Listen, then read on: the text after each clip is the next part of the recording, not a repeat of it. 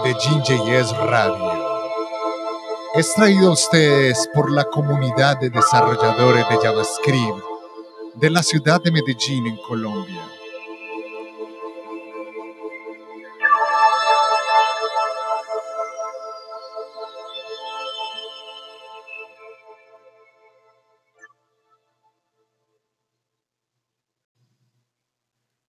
No se pierdan ninguno de nuestros eventos. Puede visitar nuestro sitio medellinjs.org o nuestra página de Meetup, meetup.com slash medellinjs, para enterarse de las diferentes actividades que tenemos cada mes, donde tenemos charlas y talleres para toda la comunidad.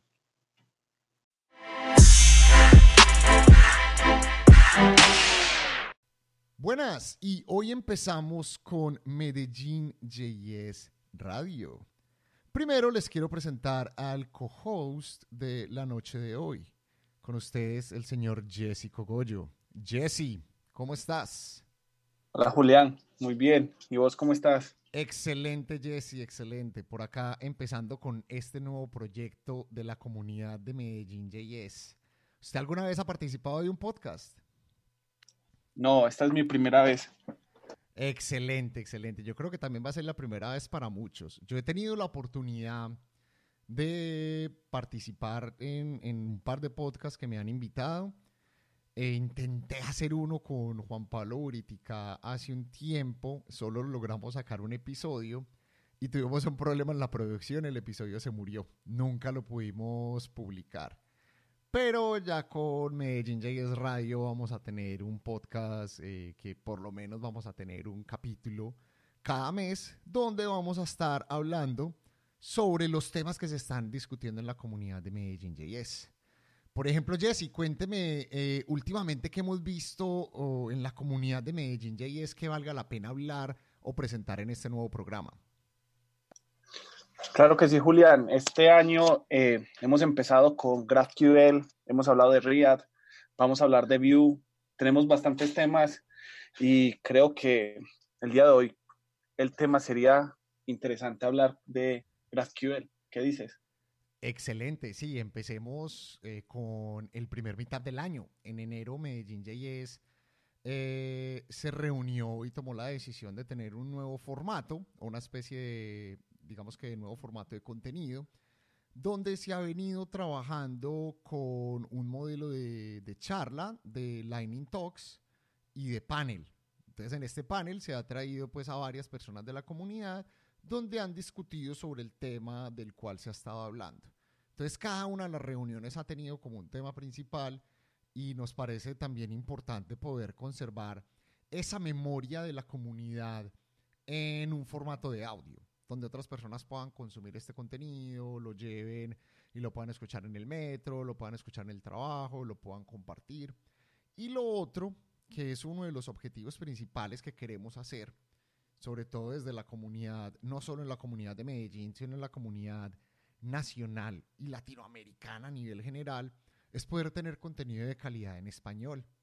Porque si queremos aprender una tecnología ahora, vamos a encontrar un montón de información en inglés pero muy poquita información de calidad en español. Entonces todos nosotros vamos a trabajar en conjunto para cambiar eso. Entonces, ¿estamos listos, Jesse, para empezar el programa de hoy? Suena realmente bien, estamos listos. Excelente, entonces mi nombre es Julián Duque, yo soy uno de los organizadores de Medellín JS y ya con ustedes vieron al co-host que tengo en la noche de hoy, que es Jesse Cogollo, también otro de los organizadores de la comunidad. El día de hoy vamos a hablar de GraphQL que fue el tema que se tocó en el mes de enero. Y para eso tenemos a tres invitados bastante especiales. Yo quiero presentarlos a cada uno de ellos. Voy a hacer una simple introducción por el nombre y me gustaría que cada uno de ellos nos contara un poquitico qué es lo que hace, qué es lo que les apasiona, a qué se dedica y nos cuente también un poco de su experiencia con la comunidad de Medellín JS. Entonces, ¿por qué no empezamos con Uber Castro? Uber, ¿cómo estás? Muy bien, Julián. Gracias por haberme invitado y de verdad que qué orgullo estar aquí hoy con ustedes en este primer programa. orgullo el de nosotros, orgullo el de nosotros de poderte tener por acá, hermano. Entonces, contanos, contanos un poquitico de vos y de la experiencia que has tenido con Medellín JS. Listo, pues les cuento primero de mí un poquito. Pues eh, yo llevo trabajando en el mundo del desarrollo más de 15 años, ya casi 20, o sea, un buen rato. Eh, como ven, como dicen por ahí, vengo del lado oscuro, vengo pues de .NET. ya hace como 4 o 5 años estoy ya trabajando casi de 100% en, en frontend. Empecé con Angular, ahorita ya estoy full time con React. Y en la comunidad de Medellín JS, digamos que los conozco más o menos desde hace cuatro años, cinco tal vez, no estoy seguro. Y ya he dado más o menos cuatro o cinco charlas, un taller y cuatro o tres charlas, no me acuerdo ahorita. Y tuve la, la, la, la oportunidad pues, de participar en el último panel sobre GraphQL y creo que eso sería eh, todo. Excelente, tremenda, tremenda experiencia, hermano. 20 años en este cuento. Eso es tener muy buena paciencia y tenacidad, pero, pero es muy rico. En, en, la comunidad hemos tenido personas que llevan años de experiencia como Uber y tenemos personas que han empezado o que eh, también tuvieron cambio de carrera o cambio de profesión y se apasionaron por el tema de desarrollo. Como eh, nuestro siguiente invitado, que lo quiero presentar, él se llama Alejandro Estrada y es uno de esos que eh, atípicamente terminó en este cuento del desarrollo y la programación. Entonces, Alejandro, ¿cómo estás? Eh, Julián, muy bien, ¿y tú? Excelente, hermano, excelente y feliz de tenerte por acá. Alejandro, no, gracias por la invitación. Con gusto, hermano, con gusto. Contanos un poquitico de vos y de tu eh, experiencia. Sí, claro. Eh, yo era analista financiero y en la noche empecé a estudiar a programar por mi cuenta, buscando en internet recursos, eh, también preguntándole a personas conocidas que sabían programar y me fueron orientando. Y aproximadamente hace dos años ya decidí cambiar de carrera y ya en este momento soy desarrollador backend. Eh, he estado trabajando con todo el tema pues, de JavaScript. Eh, soy también pues, en parte full stack porque he trabajado en el front con React, en el back con Node.js y aproximadamente hace un año he estado trabajando con GraphQL, pero como side project, haciendo proyectos personales, he estado metido pues con el tema de open source que me parece muy interesante. Me ha servido mucho para aprender y he estado desarrollando algunos paquetes de GraphQL open source que me han servido mucho para entender cómo funciona GraphQL, qué, qué se puede mejorar, qué hay para hacer. Entonces ha sido muy interesante. Excelente. Y vamos hoy a hablar mucho de todo ese trabajo que has venido haciendo y también, ¿por qué no?, de esa evolución tan interesante que has tenido. O sea, yo recuerdo que, que en Medellín JS hemos tenido personas que han contado la experiencia de transición, por ejemplo, de pasar a ser contadores a desarrolladores o abogados a desarrolladores, eh, chicas que han pasado de diseñadoras a meterse de lleno al mundo al mundo de frontend y desarrollo o trabajar en tema de DevOps. Entonces es bastante inspirador también ver este otro tipo de historias y cómo también uno puede llegar a aportar a proyectos open source, a proyectos grandes o a crear su propia librería o su propio framework. Bueno, y el último invitado que tenemos hoy es una nueva adición que tenemos en el equipo organizador de Medellín JS, que también hizo parte de este panel de GraphQL. Entonces tenemos con nosotros a Iván Villa. Iván, ¿cómo estás? Eh, ¿Qué más, Julián? Eh, gracias por la invitación. No, gracias a vos por estar acá y por compartir tu conocimiento con toda la comunidad. Iván, contanos un poquito de, vos y de tu experiencia y, cómo llegaste a entrar al equipo de organización de Medellín JS, por ejemplo. Eh, bueno, llevo alrededor de cinco años en el mundo de la programación. Pues había, había iniciado estudios hace aproximadamente 11 años y ya me había alejado de esto y hace 6, 7 años lo retomé de nuevo. Eh, inicié eh, programando con Java, PHP, y hace tres años ya estoy metido en el mundo de JavaScript, tanto del lado del frontend como del lado del backend. Eh, como lo dijiste, soy el nuevo organizador de la comunidad. Eh, pues la verdad llevo alrededor de tres años asistiendo a la comunidad y pues me ha gustado mucho el tema de, de compartir conocimiento y, y como darle apoyo a personas que quieran dar el paso para, para iniciar en el mundo de la programación. Entonces, ha sido una experiencia muy bacana como venir aportando y colaborando a la, a la comunidad. Excelente, excelente, Iván, y verdad, muchísimas gracias por, por esas ganas de ayudar, por esas ganas de colaborar. Eh, Jesse, ahorita me gustaría que contara un poquito de pronto antes de que empecemos a hablar de GraphQL, del proceso de onboarding que tenemos en Medellín JS para, para, para nuevos organizadores. Recuerden que Medellín JS es una comunidad de la comunidad para la comunidad. Esto no es un privilegio, un grupo exclusivo de ciertas personas que son los que eh, lideran este grupito, sino que esto es para todos y cualquiera puede entrar a ayudar y a colaborar y a participar de, de estos Meetup. Arrancamos hace ya más de seis años, y si la memoria no me falla, con una sola persona que era yo y ya después empezó a, empezó a llegar más gente y obviamente los ciclos van, van corriendo. Yo ya no me encuentro organizando la comunidad, ni siquiera vivo en Medellín como para decir que soy un organizador de Medellín JS, pero sigo de alguna u otra manera colaborando y ayudando eh, desde lejos y de seguro que se necesitan personas que estén colaborando porque el trabajo es mucho, o sea, no es solamente organizar el meetup, es apoyar en la parte de la logística, es apoyar en la parte de conseguir speakers, en la parte de apoyar de conseguir organizadores, de conseguir patrocinios, hay un montón de cosas que hay para hacer y sobre todo que Medellín JS quiere tener mucho mayor impacto quiere seguir trabajando con varias iniciativas en la ciudad y obviamente para eso vamos a, necesitar bastante talento humano. Entonces, Jesse, contanos un poquitico eh, cómo puede ser un organizador de Medellín JS. Claro que sí, Julián. Precisamente desde el año pasado eh, adoptamos un, nuevo modelo llamado Open Governance, que es básicamente lo que acabaste de compartirnos, que es cualquiera puede dar el paso adelante y, ayudarnos en todas las tareas que, muy bien resumiste que hay detrás de la logística de, organizar un meetup. Eh, el último, como mencionaste, fue Iván.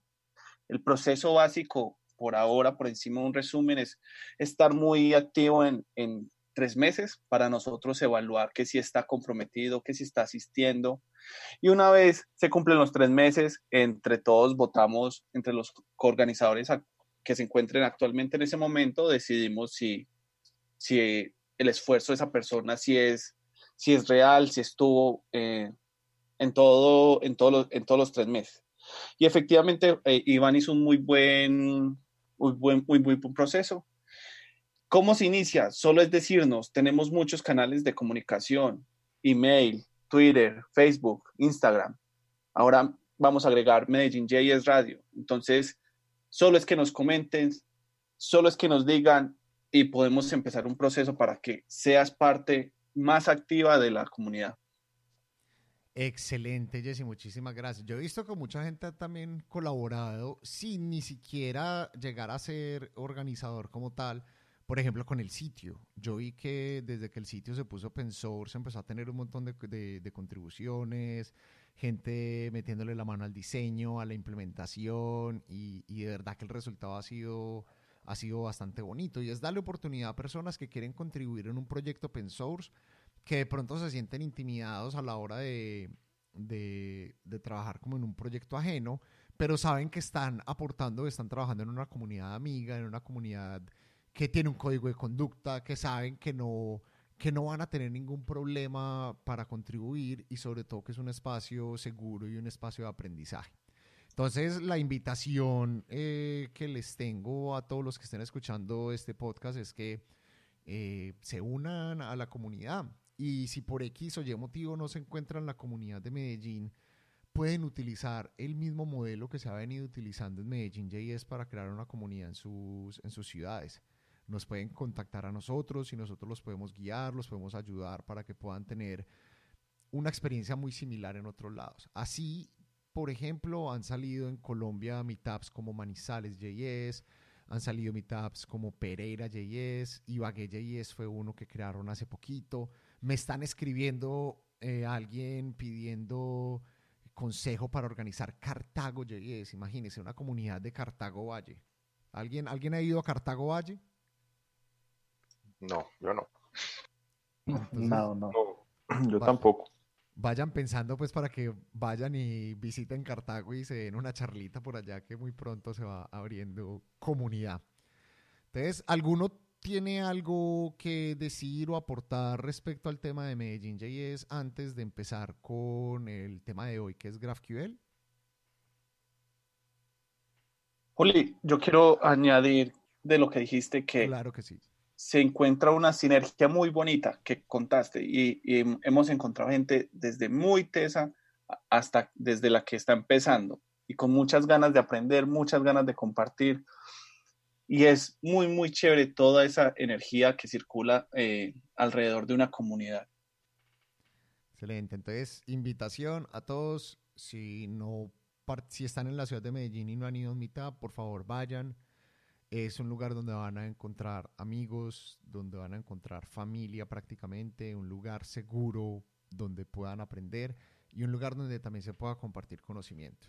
Y personalmente, yo lo, yo lo he dicho mucho, para mí una de las mejores formas o las mejores formas que me sirven a mí de aprender es enseñando, es compartiendo, porque me obliga también a mí a ponerme en esa en ese ejercicio mental de estudiar algo para transmitirlo bien a otras personas. Entonces, ¿qué mejor lugar que una comunidad como Medellín JS?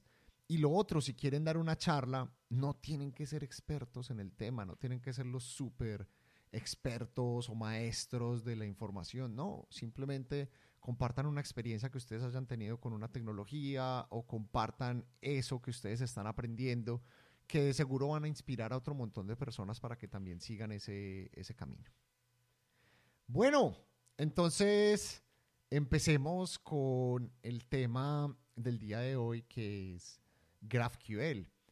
Entonces me gustaría preguntarle a Uber eh, qué es GraphQL o cuándo empezó a utilizar GraphQL o qué le llamó la, la, atención de, GraphQL. Mm, hola Julián, pues a ver te cuento, pues mm, cómo entré a GraphQL. Yo estaba estudiando React y me encontré con, el, con la comunidad de, de, Facebook en, en, Discord, se la recomiendo a todos. Se llama Reactive Luz, pues si quieren entrar Ahí encuentran a la gente más tesa de todo Facebook y están ahí ayudándole a todo el mundo. Entonces me encontré con eso y ahí revisando entre los, entre los grupitos que había me encontré con algo muy raro. Yo no sabía qué era. GraphQL decía. Entonces empecé a leer y yo dije, wow, esta cosa donde estaba metida y yo, ¿por qué no la estoy usando? Entonces empecé pues a la tarea de estudiar, empecé a hacer una aplicacióncita con eso eh, cuando eso, eh, digamos que estaba puliendo mis, mis habilidades en React. Yo, ya he trabajado con React eh, hace dos años, pero lo había dejado abandonado por trabajando con Angular.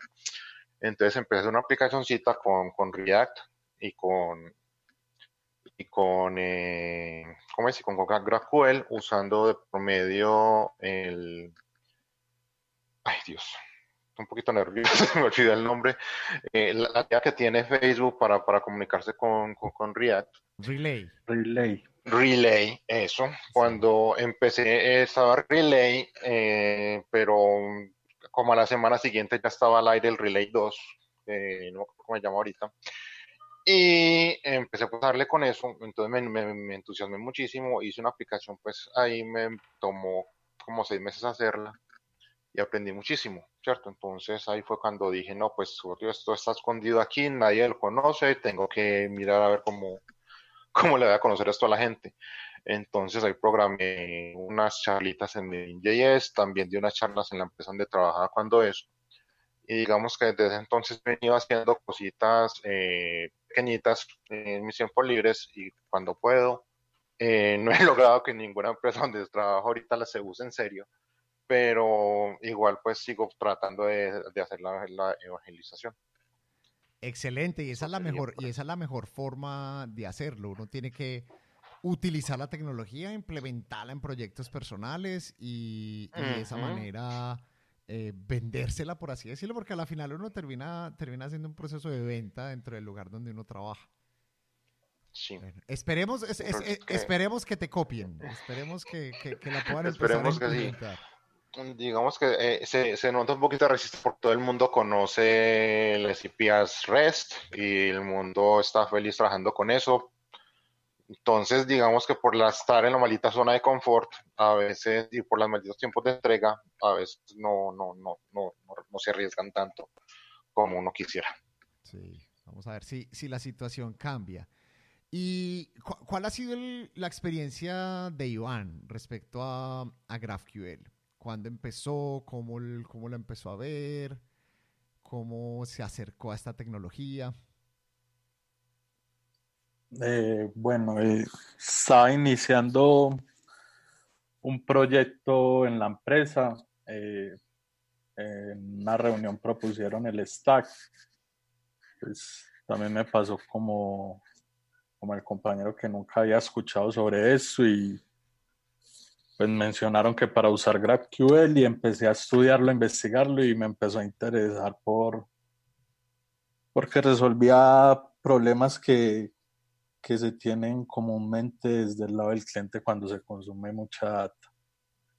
Entonces ahí me interesó la tecnología, me llamó mucho la atención, trabajé con esto en dos proyectos y lo trabajé alrededor de 13, 14 meses. Entonces ahí fue donde me interesó y me gustó mucho como la forma de, de darle más libertad al cliente de, de que él decida qué, propiedades quiere consumir y qué tantas entidades quiere traer en un solo request. O sea que ya has utilizado GraphQL en producción prácticamente. Sí, sí, en dos proyectos lo implementamos. ¿Y qué podrías decir eh, de diferencias o, de ganancia en tiempo de agilidad de desarrollo, eh, de experiencia de desarrollo y de la adopción de la tecnología comparada con una API típica REST, por ejemplo?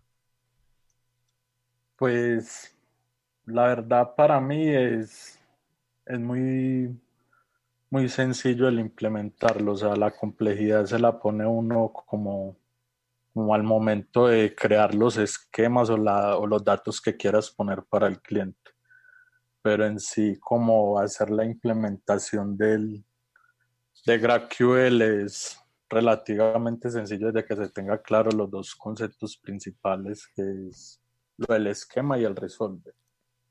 Y me gustó mucho, pues, como decía, lo de no tener como tan atado al cliente de que consuma este, este endpoint y esta es la data que yo le devuelvo y como que a eso se tiene que adaptar, sino que pueda decidir qué, qué propiedades desea consumir de una entidad. Y obviamente en estos proyectos donde lo implementamos, eh, habían páginas que hacían muchos requests eh, para cargar la información que se iba a visualizar en ese momento. Entonces, esto nos ayudó mucho como para, para mejorar el tiempo de carga y y, evitar también como la sobrecarga de data, porque la información que se mostraba inicialmente era muy poca a la cantidad de propiedades que llegaban desde el backend. Entonces, eso fueron como las principales ventajas y sí mejoró mucho el tiempo de carga de la página. Excelente, Iván, muchísimas gracias. Sé que pudieron tener una muy buena experiencia. Ojalá Uber tenga también ese mismo de, de, experiencia y de cercanía en proyecto de producción en, su trabajo. Hemos hablado de un montón de conceptos y de un montón de términos, que el esquema, que el resolver, que, que, elegir solo los campos, que la comparación con una API REST. Pero para los que están escuchando este, este capítulo y no tienen ni idea qué es GraphQL, Alejandro, ¿cómo me podría definir GraphQL eh, lo más eh, conciso y rápido posible? Un mini lightning talk de GraphQL, Alejandro, para que Eh, todos listo. estemos nivelados. Claro que sí, de una. Pues GraphQL se considera una alternativa para las REST APIs. Eh, como han dicho los compañeros, pues que mencionan el esquema y los resolvers, el esquema es donde se define, por decirlo así, las rutas, comparándolo con una REST API. Entonces, dentro del esquema tenemos tipos, eh, está también el input y hay queries y mutations. Entonces, vamos a hablar un poquito de cada una. El query es lo que conocemos en una REST API como un GET y el mutation es lo que conocemos como un post, put y delete, es decir, donde enviamos información, hacemos como el tipo post, que enviamos un body.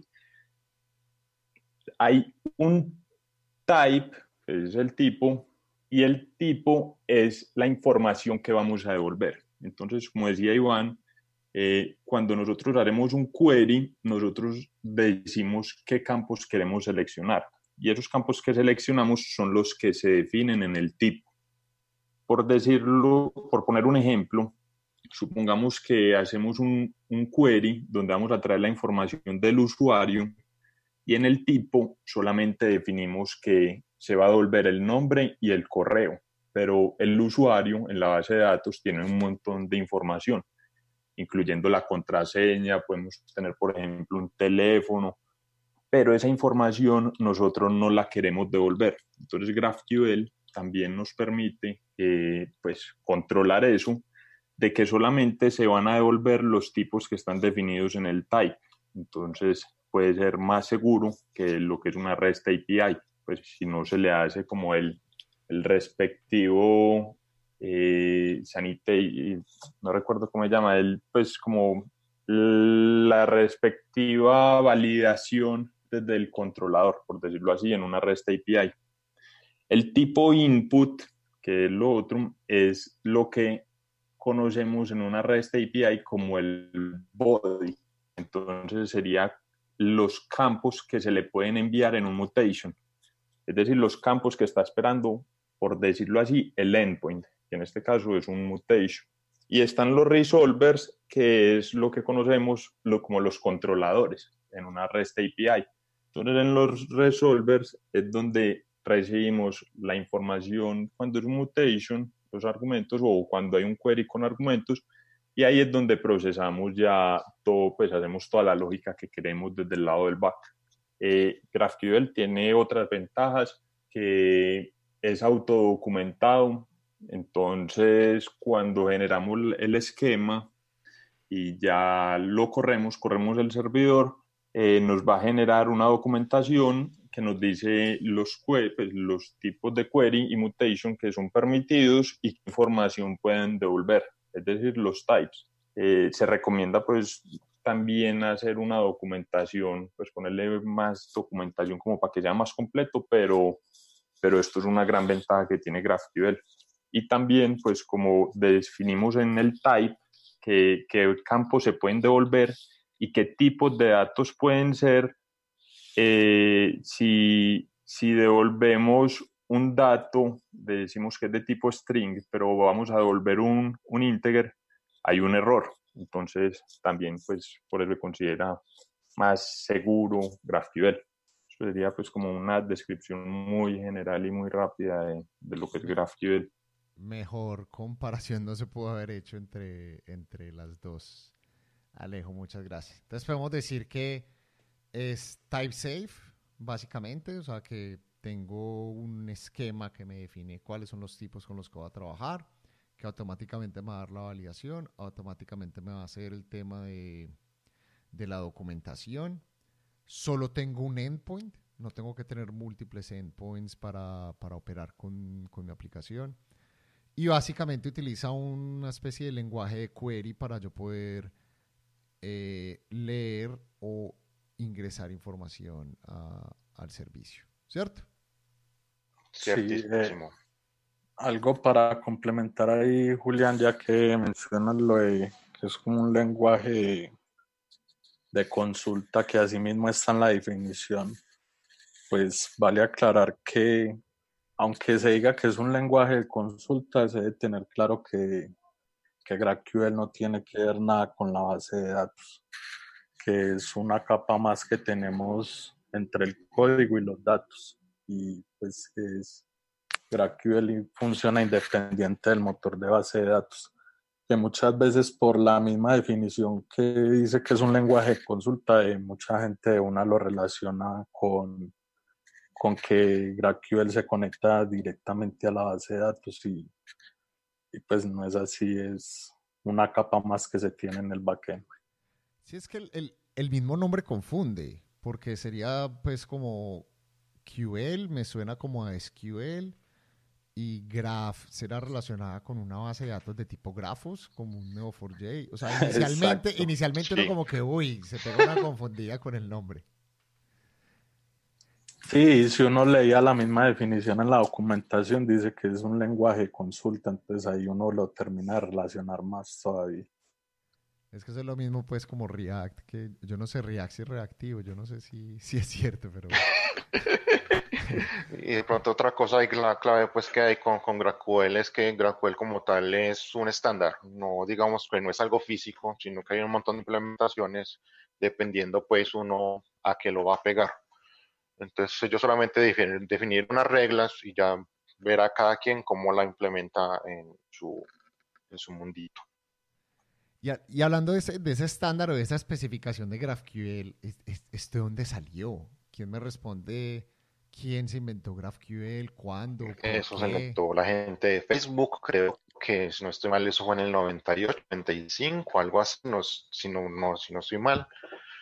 Y esa gente vio que les había ayudado mucho y decidieron poner open source hace unos cuantos añitos. Y a la gente le gustó y, lo, y, fue acogido por la comunidad. Ahí para... No recuerdo bien si los años sí son esos, pero ahí, me corregirán más adelante. Ahí para complementar la, la respuesta del compañero, sí, eh, como dice él, fue creado por Facebook y fue impulsado por el equipo mobile, ya que tenían mucho problema al momento de, de hacer la carga inicial de la página. Entonces, eh, el equipo mobile de Facebook impulsó como esta implementación como para solventar lo de la sobrecarga de datos y tener que hacer tantas peticiones para poder cargar la información. Entonces, si no estoy mal, fue alrededor del 2011 o 2012 que empezaron a trabajar en eso y como en el 2015 o 2016 ya lo, lo liberaron open source como una especificación. Y ya esa especificación la cogieron los lenguajes de, de servidor y ya hicieron la implementación para cada uno de estos lenguajes. Entonces esto, GraphQL es solo para el servidor o, yo también utilizo GraphQL en el cliente. Yo, yo me, eh, yo me hago, yo me hago el que no sé, yo me hago el que no sé porque estoy, porque estoy dirigiendo el podcast, pero tengo, tengo incluso haciendo un poquito de publicidad, tengo un video completo en, en un show que tengo en Twitch que se llama No Llegues en Vivo. Tengo un capítulo completo sobre GraphQL donde también explico un montón de cosas y hago un live demo pero, pero para fines eh, educativos y del programa yo no sé nada, entonces eh, necesito que me, que me, ayuden a entender un poco más. ¿Esto es solo para el servidor o, o, yo también utilizo GraphQL en el cliente? Hola, eh, eso depende. digamos que uno en GraphQL, uno desde cliente tiene que consumir GraphQL también, ¿cierto? Entonces digamos que eso lo consume a través de, de herramientas como Relay, o también con, con, eh, con Apolo.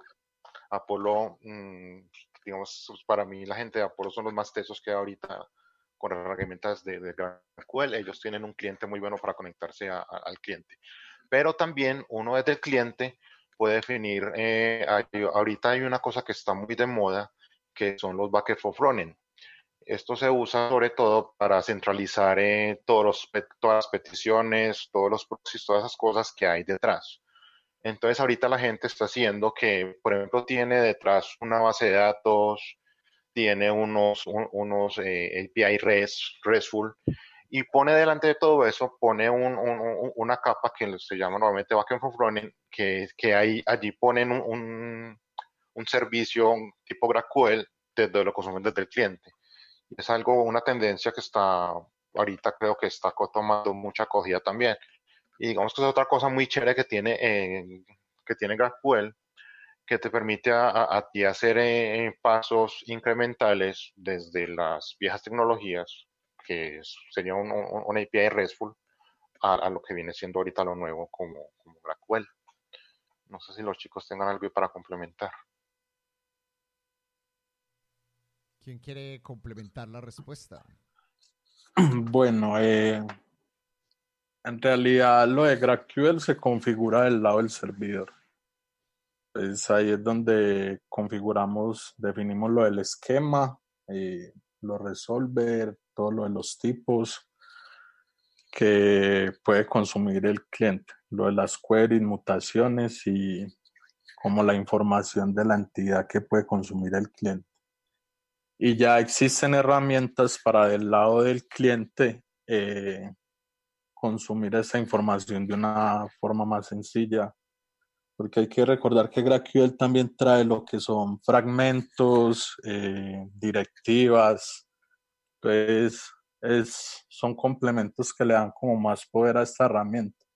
Entonces, esta librería nos permite trabajar fácilmente con todo esto desde el lado del cliente. Aunque solo teniendo el servidor configurado con GraphQL, yo también lo, lo puedo consumir con, haciendo una, una petición con, con librerías como Axios o Request, eh, ya que los clientes que se usan eh, terminan es haciendo es una petición HTTP. Entonces, en realidad, después de que se tenga configurado el servidor con, con GraphQL, ya desde el lado del cliente podemos usar un SDK o si queremos lo consumimos también así con, con una librería como Axios. Ah, claro, claro. Me queda muy claro.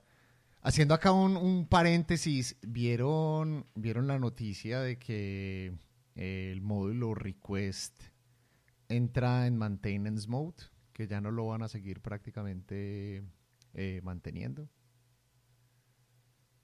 No sé si han visto esa triste noticia, uno de mis módulos favoritos de, de Node desaparecerá. No. Eh, sí, yo, yo estuve viendo y por ahí vi pues eh, hay pues otro módulo alterno eh, que se llama creo que GOT, pero pues un poco diferente. Bueno, ese tiene la misma funcionalidad, es algo alterno. ese es el de Sindre. ese es el de Sindre, creo, sí. Ahí fue que me di cuenta que, que Request entraba en mantenimiento. Sí, ya solo como buxitos y cositas, pero ya no le van a meter nuevos features. Igual, Request es un monstruo gigante, pues, y es uno de los, de los módulos más grandes, pues, que tiene Node en este momento. Pero bueno, volviendo, volviendo al tema, al tema del que estamos. Ya hemos visto mucho el tema de, de GraphQL, entonces GraphQL es una especificación, yo defino todo eso en el servidor, lo consumo con algunos clientes. Eh, Alejo, ¿qué nos puede contar de pronto que es el que, el que ha estado trabajando más con tooling, del, estado del arte del tooling actualmente de GraphQL. O sea, cuáles son las librerías recomendadas, los frameworks recomendados o qué cositas bacanas hay por ahí. Y al final, obviamente, eh, hay que hacer el autobombo y vas a hablar de, de tus herramientas. Pero, pero antes de entrar a hablar de lo que estás haciendo, contanos qué es lo que ofrece el ecosistema alrededor de GraphQL ahora. Es listo. Eh, pues he visto, hay múltiples herramientas muy chéveres. Eh, por ejemplo, hay una que se llama Hasura.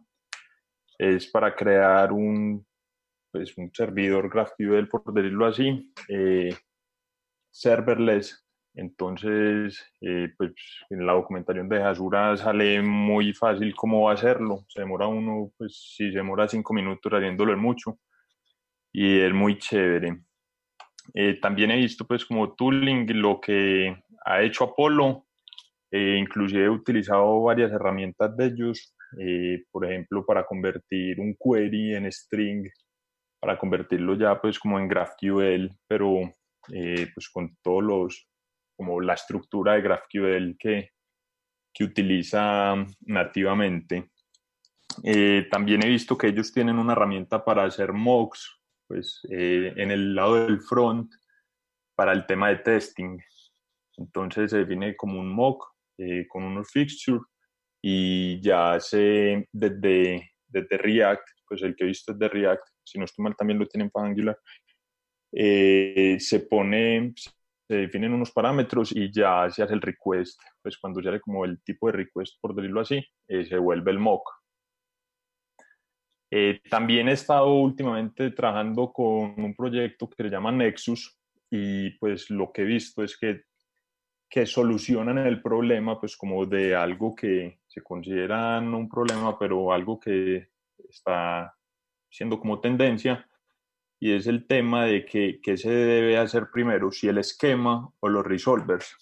Entonces, este proyecto Nexus resuelve esto con definiendo los resolvers primero. Entonces, eh, utiliza TypeScript, autogenera todo lo que, todos los tipos de TypeScript cuando se, se crea el resolver y así es mucho más seguro. Entonces, ya cuando uno está accediendo a las propiedades del resolver, sabe si está accediendo a una correcta, a una incorrecta, si tiene errores. Y lo que he trabajado con eso, pues me ha parecido chévere porque cuando uno, pues, eh, cuando uno define el esquema al principio, eh, por ejemplo, define muchos tipos que uno los va a hacer casi que al final, pero como un tipo puede depender de otro tipo, entonces, casi que la aplicación no está completa hasta que, hasta que esté todos los resolvers hechos. Pues no, no la puedo poner a empezar a testear casi que hasta que tenga muchos resolvers hechos o empezar a modificar el esquema y después volverlos a agregar y todo eso. Entonces, con este proyecto Nexus, a medida que se va haciendo el resolver, se va creando el esquema y me ha parecido una solución interesante y chévere. Pues me, me ha gustado. Y también está Prisma, que, genera, si no estoy mal, pues también es como genera eh, todo el, pues como un esquema, uno, uno, genera un esquema base y ya luego se, se va como autogenerando. No, no lo conozco muy bien Prisma, entonces no, no Yo te puedo ayudar ahí con lo de Prisma. Esta, esta cosa de, de, de Prisma es de un agente de GraphQL GraphQL como tal y Prisma son serverless eh, para GraphQL, sino que la diferencia es que digamos que GraphQL es como un poquito más light que Prisma. Y ya lo que, la, entonces vos solamente definís los, los, esquemas con GraphQL y te genera todo, todos los resolvers. Igual vos puedes también agregar los, los, que quieras personalizar. Y ya lo que hace pues así como Prisma, eh, que más más teso pues que, que GraphQL es que ya en, Prisma vos ya tenés como uno, un ORM con un lenguaje propio, tú defines tus consultas y él con base en eso también va generando eh, todo lo que uno vaya necesitando. Un poquito más poderoso porque creo, si no estoy mal, uno le puede definir inclusive en qué, en qué bases de datos quiere que corras. En GraphQL solamente corre con MySQL, si no estoy mal. En cambio el Prisma sí corre sobre la base de datos que uno, que uno le diga. Entonces es, bien chévere. Digamos que es, la vaina con, es, el, esteroides del, del, del, GraphQL. O sea que Prisma me resuelve lo que es el backend for frontend y el backend como tal, que ya sería la parte de la base de datos. Brutal. Sí. Es súper teso eso. Yo he visto uno y, y lo utilizamos en, en NoteSource, en un proyecto que tenemos que se llama PostGraphile, que es básicamente lo mismo. Es una capa que te genera automáticamente el esquema a partir de la base de datos de Postgres. Entonces me pareció también un proyecto bastante interesante. Creo que, creo que Hasura hace cositas así, si no es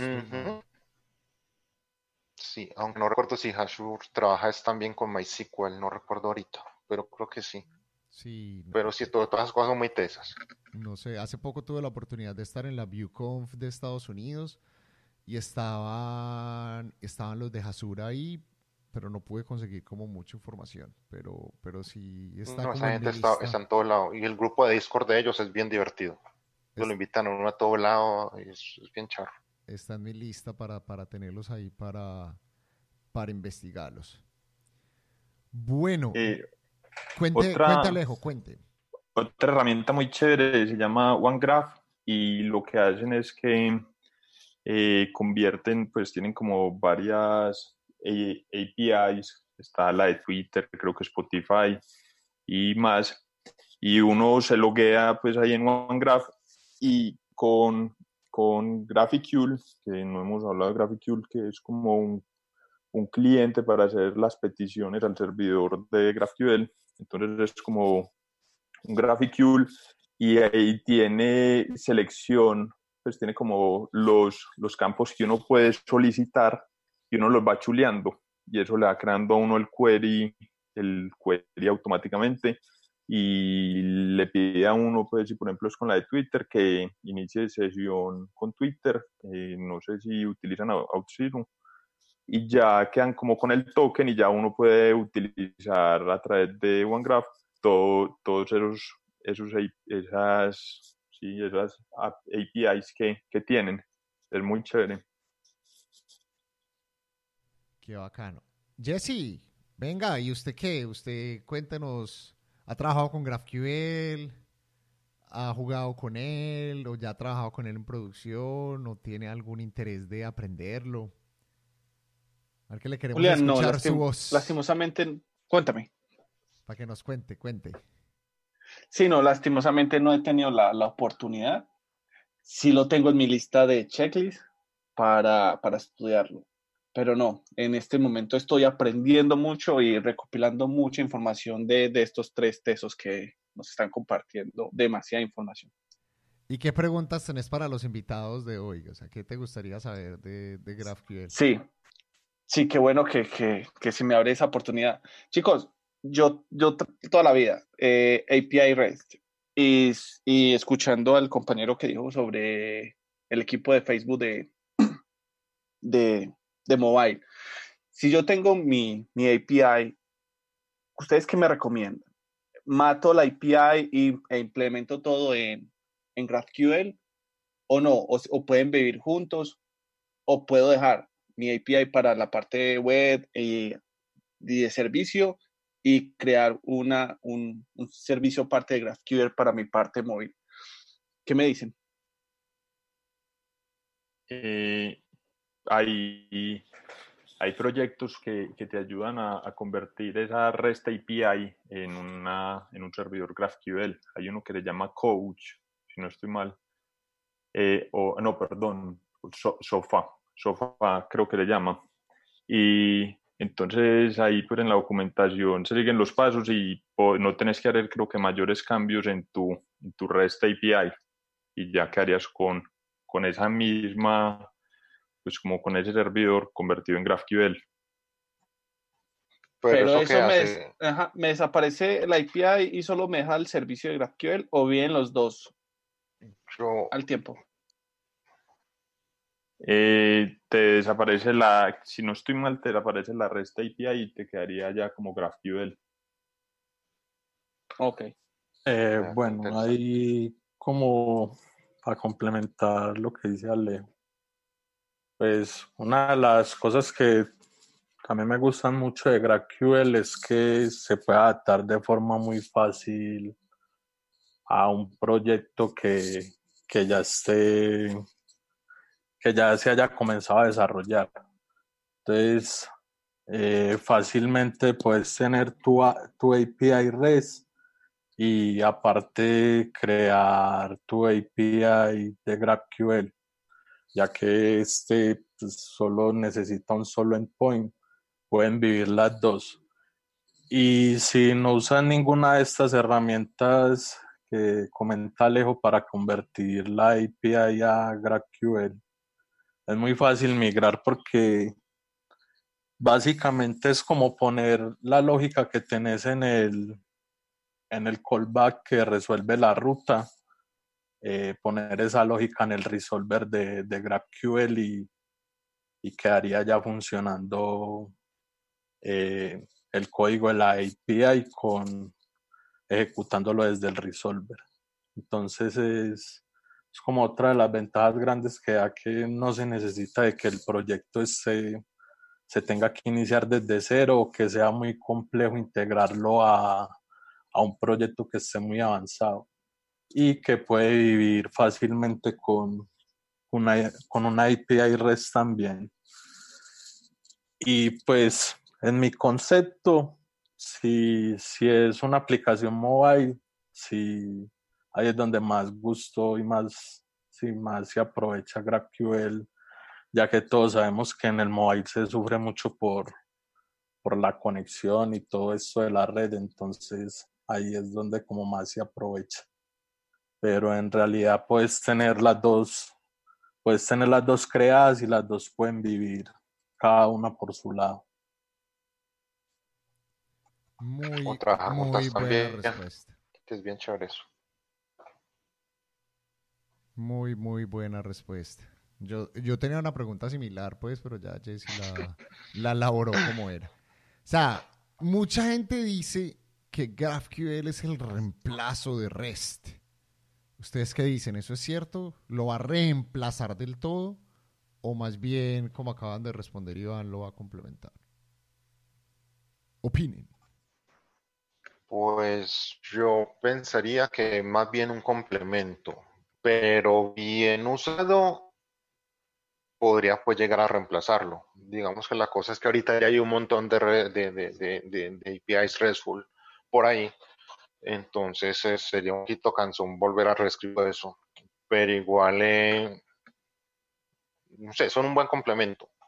Así pues no haya pues necesidad de, de, de- de- todas esas cosas. Eh, digamos otra cosa muy chévere que tiene, eh, que tiene GraphQL, lo que decía ahorita Alejandro, es que es completamente autodescriptivo. Vos entras al, grafi, a- a- al GraphQL, esta cosa, y vos empezás a jugar con eso, y vos sin tener a la persona, que eso es una falla muy, una falencia grave de los, de los, de los API RESTful, es que si a vos no te dicen cómo funciona, vos no tenés idea de cómo usar esa en cambio, vos con GraphQL, vos solito podés ir mirando eso que va haciendo. ¿Por qué? Porque con el Graphy él te dice, mire, esto tiene estos campos, esto puede aguantar estos queries, esto tiene estas mutaciones y esto mutación recibe esos parámetros. Y es súper facilito de hacer. Y digamos que es una cosa casi prueba de tontos porque te va a chequear los tipos, te, te revisa lo- los resultados, entonces es muy chévere eso. Creo que me fui del tema, creo, un poquito. Pero, pero no, es completamente válido. Todo, todo es válido alrededor del tema. ¿Qué, qué dice Iván Alejandro respecto a, a si GraphQL va a reemplazar del todo a REST o simplemente lo complementa? Eh, eh, pues yo la verdad no creo que lo llegue a reemplazar del todo, pero sí a medida que pasa el tiempo puede ir cogiendo mucha más fuerza GraphQL para el desarrollo de nuevos proyectos. Pero pues ya casi que una aplicación que, que está hecha en una REST API, pues a menos de que necesite algo específico que solucione GraphQL, pues que le solucione GraphQL, vale la pena migrarlo. De resto yo consideraría que no vale tanto la pena. Excelente. Bueno, ahí ya como, como complementando, sí, yo estoy de acuerdo con los compañeros de que va a ser más un complemento, que sí cada día va a ir cogiendo más fuerza, ya que hoy en día hay mucho flujo de información y se necesita tener buen flujo de información y performance a la vez.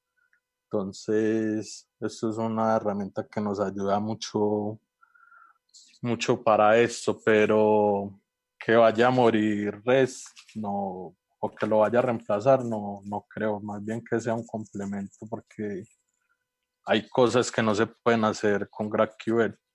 Entonces, no todo lo maneja GraphQL, entonces simplemente como aprovecharlo en lo que nos da ventaja y ya complementarlo con otras cosas. A mí me pasó en el primer proyecto teníamos que trabajar con archivos y en GraphQL cuando se enviaba el archivo no, no trabajaba, entonces eso nos tocó hacerlo por, por red normal cuando se iba a cargar un archivo. Entonces hay cositas que lo, lo de la autenticación, GraphQL no tiene nada que ver con el, con el flujo de autenticación o de validación de, de la sesión de un usuario. Entonces hay cosas que, que se, van, se van a seguir usando de res. Que si va a seguir teniendo mucha acogida, pues porque además de las ventajas que ofrece, lo de, lo de que es tipado y Red simplemente nos indica cómo hacemos las cosas, en cambio GraphQL como que nos obligan a que se den de hacer de esta forma y así sería todo como más completo. Excelente. Iván me hizo acordar de algo muy divertido que hace, por ejemplo, Gatsby con, con, con GraphQL. Gatsby les cuento así por encimita, es una cosa para hacer sitios web estáticos. Y esa cosa por debajo tiene un montón de GraphQL. Y tienen resolvers para todo. Por ejemplo, uno con Gatsby, uno pone en una carpetica las imágenes de, que uno va a hacer dentro de su sitio estático. Entonces es muy divertido porque ellos a través de, de, resolvers cogen esas imágenes y por ejemplo te las pueden cargar en forma progresiva. Sin vos hacer nada, él solito hace eso digamos que son cosas muy que como en GraphQL es, es un estándar y está abierto para todo, ya depende de tu creatividad sacarle jugo a eso. Entonces es una cosa súper loca, uno se pone a mirar el código de eso, es una cosa rarísima, pero son cosas eh, muy útiles y digamos que aplicarían para, para cualquier cosa donde uno, donde uno crea que puede, que puede meterlo. Es bien. Alejo, Venga, cuéntenos antes de que, de que vayamos a finalizar, que ya se está acercando la hora, cuéntenos un poquitico de tu proyecto. ¿Cómo se llama? ¿Qué es lo que hace? ¿Por qué empezaste a trabajar en él? Háblanos un poquitico de él. Eh, de una, claro. Eh, bueno, el proyecto se llama Easy GraphQL. Eh, pues es un, un, conjunto de herramientas que he ido desarrollando y todo surgió por la necesidad pues, de tener como una herramienta para hacer testing en GraphQL. Eh, existen algunas, pero cuando estaba buscando ninguna cumplía como con las necesidades que tenía, entonces decidí crear, crear estas herramientas. Eh, pues, se compone de diferentes herramientas, una de ellas es para hacer mock del esquema, donde eh, se lee el esquema y se le pasa como argumento a una clase constructora eh, que le llama Easy GraphQL Mock y ya va a generar un mock de todo el esquema. Entonces valida, pues identifica todos los tipos, dentro de los tipos, qué tipos de datos son y ya genera un valor aleatorio por cada, por cada valor. Eh, también hay otra herramienta que se llama Easy GraphQL Tester, que es para hacer testing. Eh, inicialmente eh, estaba más enfocada como al front, pero ya, ya tiene también para hacer test de los resolvers. Entonces, este se compone de tres métodos, pues hay tres métodos principales en, este, en esta clase. El primero es para hacer un mock del el query o el mutation que le está pasando se le pasan los argumentos o el input que espera esta clase y se ejecuta utilizando unos métodos nativos de GraphQL, se ejecuta esta operación y si hay errores, devuelve pues el mismo error que devolvería GraphQL o si todo está bien, devuelve un mock de este query. También hay otro método que es de, T, se llama test y es un método de aserción. Entonces se le pasa eh, un primer argumento que se dice si, si la operación que se va a testear debería ser exitosa o debería ser, eh, pues debería ser falsa en caso de que debería fallar. Y se hace la validación y ya no esperamos ningún mock, sino simplemente se hace una aserción utilizando el módulo nativo de Node. Y el último, eh, el último método que agregué hace poco es, se llama GraphQL y lo que hace es ejecutar el resolver. Entonces le pasamos, eh, cuando inicializamos la clase de EasyGraphQL Tester, el primer argumento es el esquema y el segundo serían los resolver. En caso de que no estemos utilizando GraphQL.js, es una implementación que, pues la, la implementación inicial y ya luego se hicieron otros tipos de implementaciones donde se genera el esquema aparte. Bueno, eso es otro tema. Pero entonces se le pasan los resolvers y ya este método eh, ejecutamos el query, también le pasamos los argumentos, le podemos pasar el, el context, que es algo que, que se crea cuando se crea el servidor y ese context se le va a pasar a los, a los resolvers.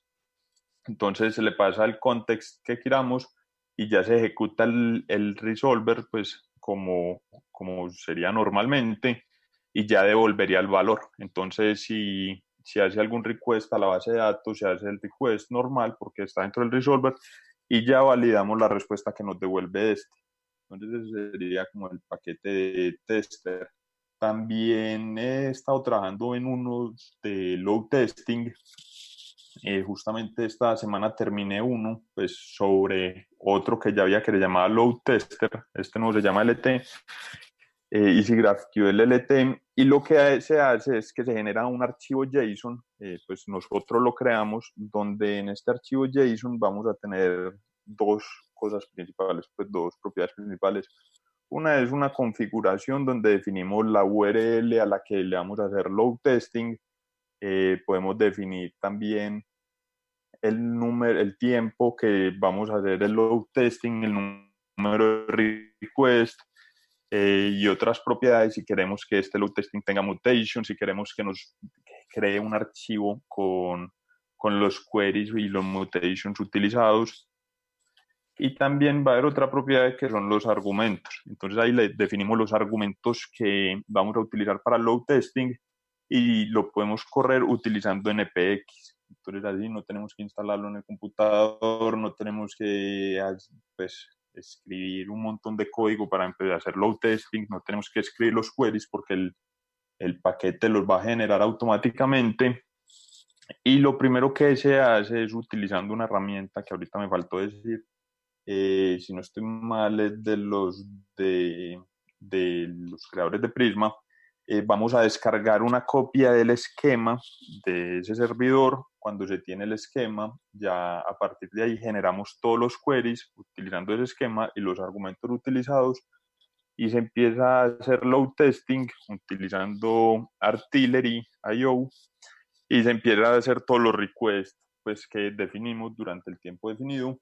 Y esta herramienta, pues personalmente a mí me fue útil para identificar en un proyecto que estaba haciendo, pero en un side project que estaba haciendo una mala implementación de, de data loaders. Los data loaders van a hacer caché, pues van a cachear eh, un request a la base de datos, pues en mi caso, ¿cierto? Entonces, con esto me di cuenta que tenía una mala implementación y cuando ya lo solucioné pude reducir el tiempo de respuesta de los requests pues, o de los queries que estaba haciendo. Entonces me fue útil para eso.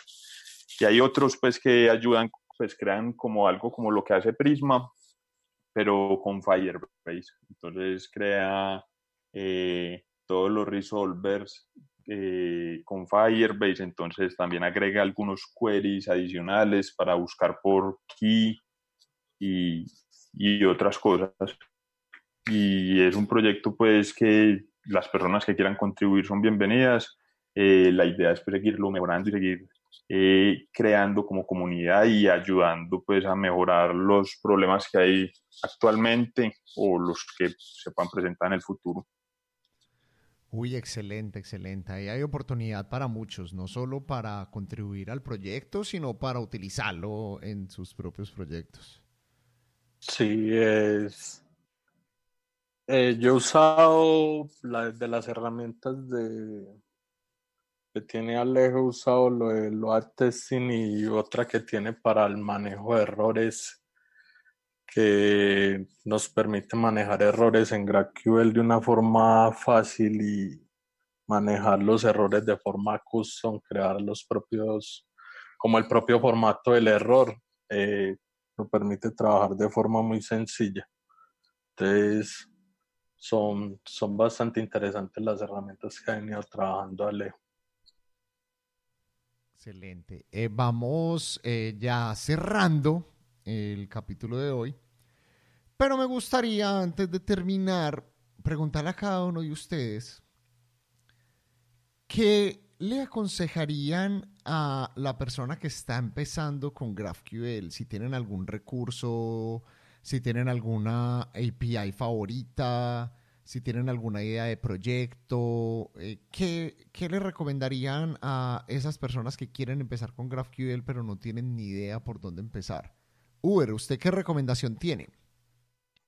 No, pues digamos que lo más, eh, lo ideal es llegar derechito al, sitio de, GraphQL. Ahí explican todo muy bien y también hay un montón de links a, ejemplitos y a sitios eh, con concursos y, tutoriales y cosas pues así, todo muy chévere. Y lo otro es que se metan a, al algún Discord o algún grupo así, ya sea el de, el de, el de la gente de Facebook o el de la gente de Apolo, que todos ellos uno encuentra, eh, pues sí, ayuda con lo que uno necesite, ahí la va a encontrar. Y recuerden que normalmente los problemas que uno ha tenido ya los ha tenido alguien más antes. Entonces es mejor preguntar a veces que estar ahí tratando de reinventar la rueda sería eso por este lado. Excelente, ver, gracias. Eh, Iván, ¿usted qué recomendaciones tiene para, para aquellos que quieren empezar a aprender GraphQL? Eh, pues bueno, como dice compañero, la documentación de la página de GraphQL, como para que queden claros los conceptos. Eh, yo siempre he usado GraphQL con, con las herramientas de Apollo tanto del lado del cliente como del servidor. Y es una comunidad muy activa, eh, la documentación es muy completa, es entendible y hay ejemplos ahí de, de cómo programar eh, un, un, servidor en Node en diferentes lenguajes eh, con GraphQL. inclusive está usando Express, Happy, diferentes frameworks de router. Pero como recomendación personal, para mí desde que se tenga claro el concepto de, esquema y resolver, eh, ya se hace relativamente sencillo ya trabajar con GraphQL. Para mí esos son como los dos conceptos principales como el corazón de, de GraphQL, que si una persona tiene claro estos dos conceptos, ya puede hacer cosas muy locas desde el servidor con esta herramienta. Excelente, Iván. Muchísimas gracias. Y, Alejandro, ¿usted qué recomienda para, para empezar a aprender GraphQL? Eh, sí, pues ya complementando lo que eran los compañeros, pues yo la forma que pues considero para mí es la mejor forma de aprender.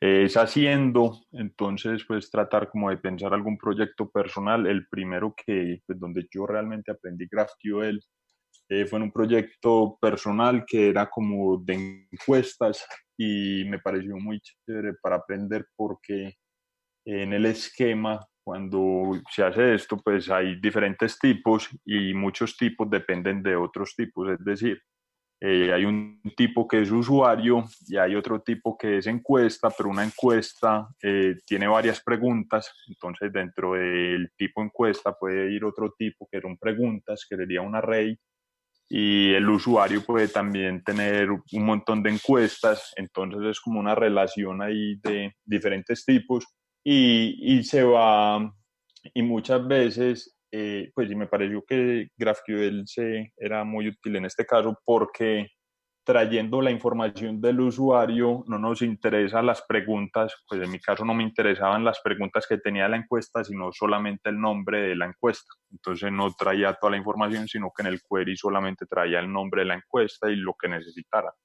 Entonces me pareció pues como un buen caso para, para hacerlo. Y Ahí como para darle un plus a lo de las herramientas de, de Alejo, Alejo tiene también una herramienta que, es, que se define un esquema y ya él hace deploy y todo. A no creo que es y entonces así la persona tiene fácilmente una, una API GraphQL y puede jugar desde la consola GraphQL como para entenderlo más fácil. Entonces, también como de una forma de, de empezar a curiosear con, con esta herramienta, mirarla y a, y a usarla. Excelentes recomendaciones. Yo también iba a hacer una recomendación muy similar a la de Alejo y es, sí, la mejor forma de aprender es haciendo. Y si no tiene idea de algún proyecto, si no tiene idea de qué API crear o de qué esquema crear, hay un sitio que tiene una implementación de una API GraphQL que me parece espectacular y súper completa, con un Explorer, con una documentación increíble, y es el de GitHub. Si ustedes tienen oportunidad de mirar la API de GraphQL que tiene GitHub, con eso van a poder empezar a hacer experimenticos. ¿Qué? ¿Por qué no replicar una página del perfil de uno con la lista de los repositorios? Y de esa forma ya ustedes van a empezar a interactuar con una API que ya existe, se van a familiarizar con el lenguaje, se van a familiarizar cómo consumir este tipo de APIs y ya se les va a empezar a, a ocurrir ideas de qué, de qué pueden hacer ya luego para implementar un servidor. Entonces sería una excelente recomendación. Hey, muchísimas gracias a Alejandro, Iván y Uber por el tiempo de ustedes, por haber estado acá con nosotros compartiendo su experiencia con GraphQL. Y me gustaría ver si alguno de ustedes tiene algunas palabritas de, de cierre o de motivación para los que están escuchando este podcast. Empecemos por Alejandro. Eh, sí, pues, eh, por ejemplo, en mi caso, eh, el cambio que yo hice, pues, como analista financiero a desarrollador fue algo, pues, como propio y, y gran parte, pues, como de haberlo logrado fue, pues, como la dedicación que, que tuve. Entonces, pues, como la invitación es a que sean curiosos, pues, en mi caso a mí me gustaba era como ensayar, hacer, programar algo y y en SAIL pues cada idea que me venía a tratar de programarla y así pues fue que fui aprendiendo, entonces eso es una gran motivación como para uno seguir aprendiendo. Y más que pues como ahorita ya Uber, pues el problema que uno tiene alguien ya lo resolvió, entonces muchos de los problemas que uno tiene investigando también uno aprende demasiado, entonces buscando la solución para uno replicarla encuentra también solución a otras cosas que uno no sabía, entonces pues por eso digo que la mejor forma de aprender es haciendo. Iván, ¿usted qué palabritas finales tiene para el capítulo de hoy? Eh, pues, pues sí, como dice el compañero, es como de lanzarse uno a hacer las cosas. Eh, a mí siempre me ha gustado una frase que uno debe ser curioso con el con el lenguaje de programación con el que esté trabajando o el que le guste. Entonces, al uno ser curioso, pues, ahí es donde va aprendiendo y va teniendo problemas y ahí se va aprendiendo algo que, que me ha gustado mucho a mí es lo de asistir a comunidades y aportar a comunidades. Pues, yo he asistido mucho a Medellín JS y también he dado charlas y talleres en la Enodeco. Eh, verdad esto de compartir conocimiento es bacano ver que uno le está aportando algo a otras personas y a su vez sigue creciendo uno como en conocimiento, porque como decía ahora Julián, uno enseñando o explicando es donde más aprende. y sí, como no dejar de compartir el conocimiento y asistir a estas comunidades que es muy bacana esa experiencia. Gracias, Iván. Uber, cuéntenos. Mm, pues aquí ya los compañeros me robaron las palabras. Yo lo único, pues casi que les me quedaría por decir es que le den una oportunidad a GraphQL. De verdad es una cosa muy buena, una herramienta que les va a ahorrar un montón de dolores de cabeza. Y como dijeron todos, además de hacer la mejor manera de aprender algo es enseñárselo a alguien más.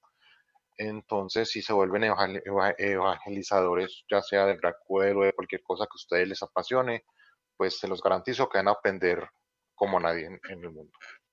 Gracias. Hermosas palabras, Uber. Y Jesse, venga pues ayúdeme a cerrar el episodio de hoy. ¿Usted qué palabritas tiene para aquellos que están escuchando esto?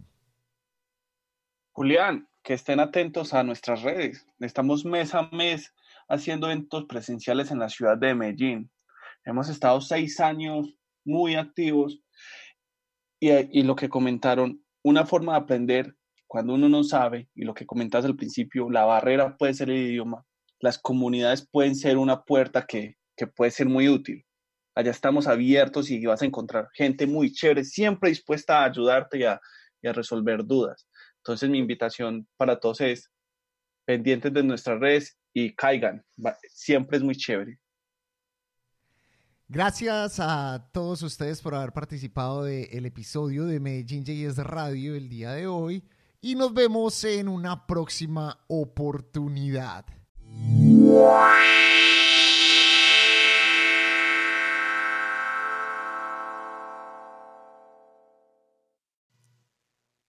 Medellín JS los invita a las próximas conferencias que van a ocurrir en la ciudad de Medellín.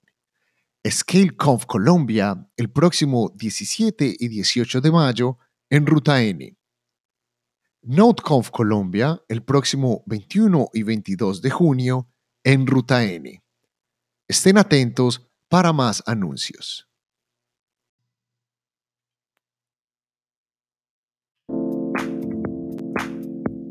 Medellín JS es posible gracias al apoyo de todos nuestros patrocinadores.